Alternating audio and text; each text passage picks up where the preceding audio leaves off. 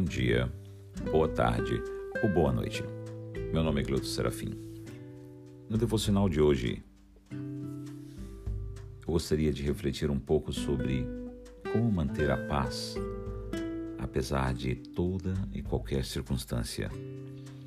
No livro de Isaías, no capítulo 26 e no versículo 3, diz assim: Tu, ó Senhor, das paz e prosperidade às pessoas que têm uma fé firme às pessoas que confiam em Ti.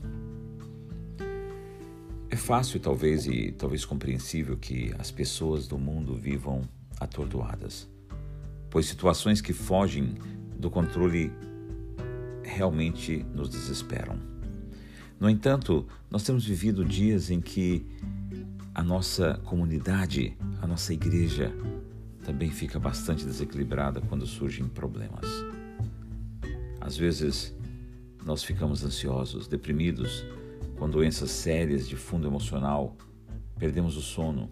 Por quê? Por que nós não temos conseguido colocar assim o filtro, talvez, da palavra de Deus nos pensamentos sobre as situações difíceis em que nós vivemos?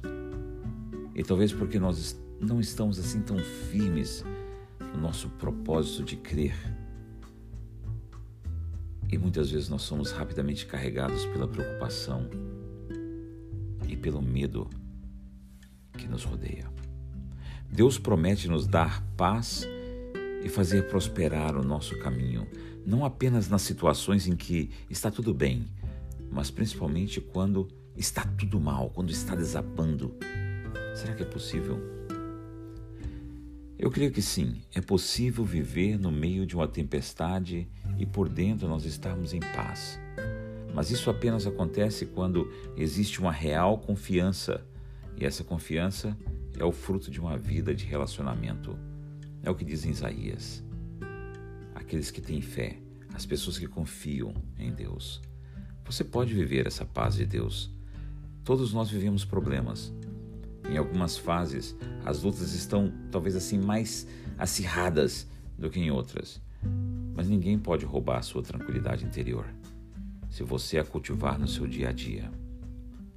Então, manter a paz, apesar de toda e qualquer circunstância desfavorável, ela não é assim um, um benefício limitado a alguns. A paz é para todos, todos aqueles que estão em sua crença firmada em Deus. Assim que você também pode viver de uma forma tranquila. Invista nesse seu relacionamento com Deus o nosso Criador. O seu nível de confiança vai aumentar e você viverá em paz com Deus, tendo a paz de Deus, mesmo nas piores fases da sua vida. Eu gostaria de deixar e terminar aqui, talvez, com uma pequena oração. Senhor, eu entrego a Ti o cansaço do meu corpo e da minha alma, e eu peço que renoves todas as minhas forças. Eu não dependo das situações estarem resolvidas ou do ambiente parecer seguro para que para eu me sentir assim essa paz e ser protegido. Eu tenho a ti. E isso me basta. Eu quero investir nesse relacionamento contigo, pois eu sei que isso é o que fará a diferença na minha vida. Obrigado, Senhor. Amém. Que você possa ter um lindo fim de semana e que a paz do Senhor esteja contigo e que o Senhor te abençoe e te guarde.